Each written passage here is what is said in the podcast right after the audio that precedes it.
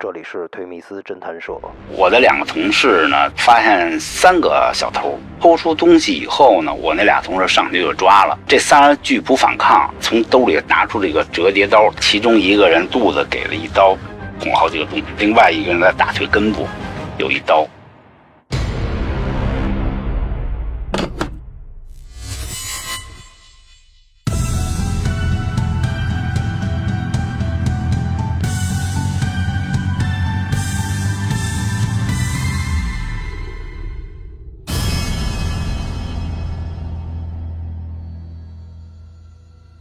那个是九九年的五月二十八号下午，我的两个同事呢在动物园工作，发现三个小偷。当偷出东西以后呢，我那俩同事上去就抓了。这三人拒不反抗，我们是警察，警察让人帮忙，确实没人帮忙。那会儿确实没人管。然后呢，这三个人就说：“谁是警察？你是怎么就打起来了？”这他好像习惯性啊，从兜里拿出这个折叠刀、弹簧刀。这么咬的，咔，把刀咬开，就把我们那同事俩同事给捅了。呃，其中一个人肚子给了一刀，好几个洞，肠子捅好几个洞；另外一个人在大腿根部有一刀。后来这些人就跑了，跑了以后，群众打幺幺零的也好，什么就把他送医院去了。出现这件事以后呢，单位就赶快联系我们这些同事，同组人赶快回单位，我们就回来以后开会。然后我们就分析这个可能性是哪儿的人，因为我当时主要是在西直门呐，就海淀这片抓小偷，那边贼的习性呢，长期的摸索呢，我也略微的知道一点然后我当时就跟他们说呢，大概其是什么地儿的人，但是从习性来说不是非常像，多数人都认为是东北人干的，所以我开始也倾向于他们，他们有刀子嘛，一般的好多人。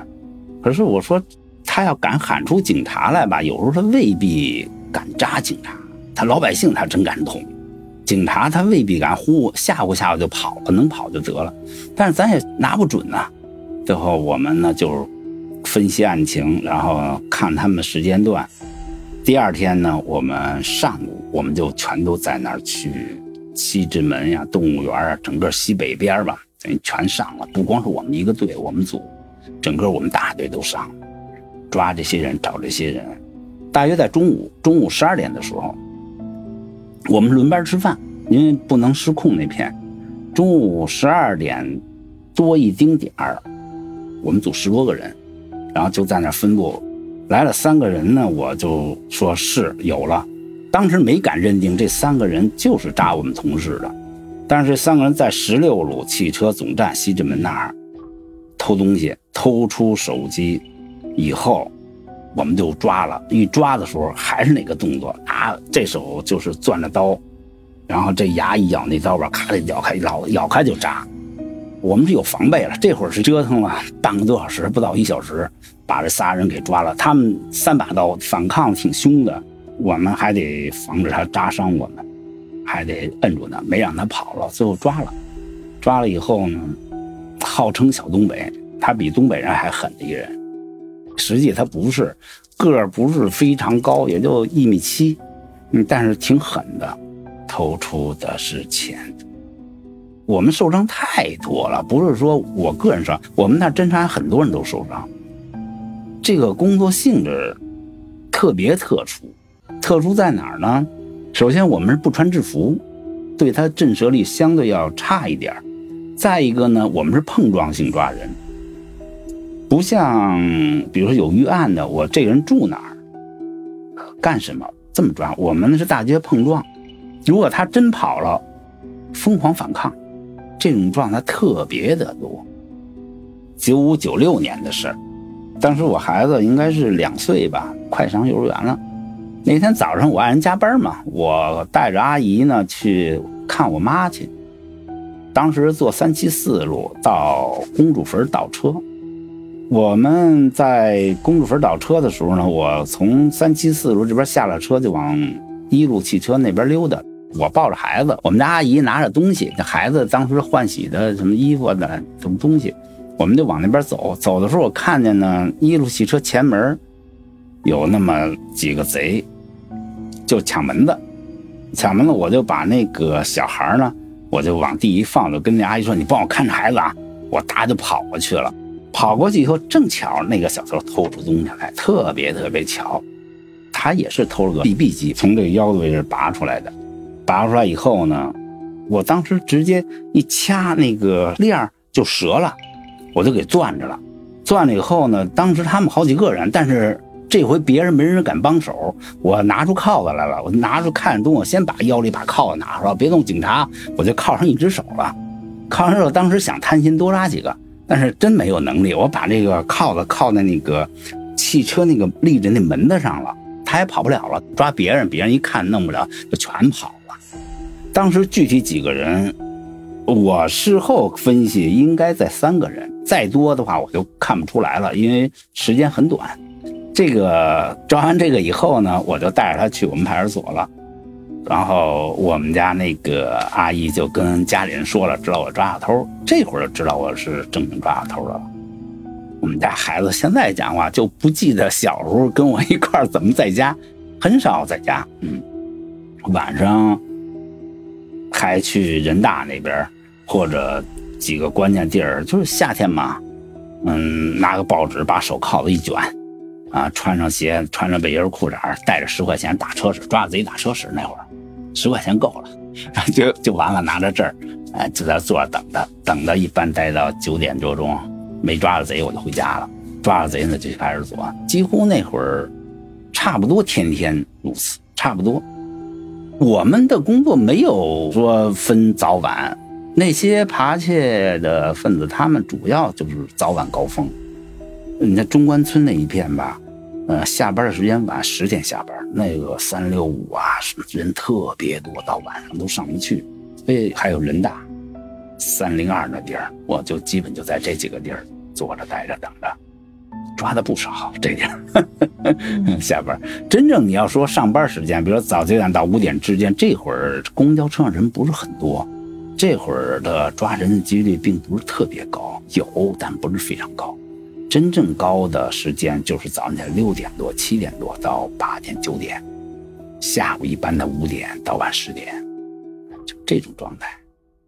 扒窃它主要一个时代和一个时代不同，有的时候呢就是拿个金胯，这个点；有时候是手里搭点衣服，而且呢还有呢就是地方不同，比如东北人什么样，四川人什么样。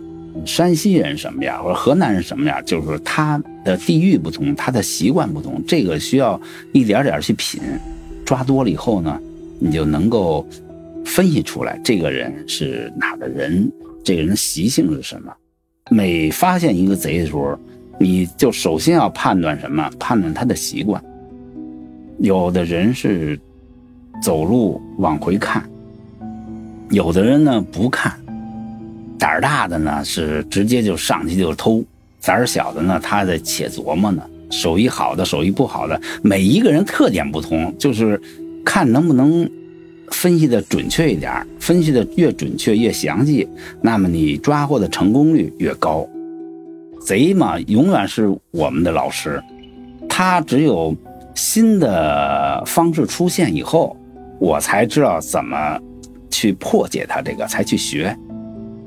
所以说，有时候一一说现在这些案件也好，时代不同了，所以说他还在教我们。也就是说，只有他做出来，我才能去反，他得想办法去解决这个 这个问题吧。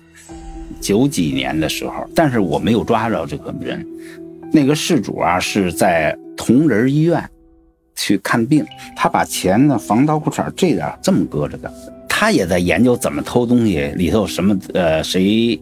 带着钱，谁带着没带钱？他也在研究这个。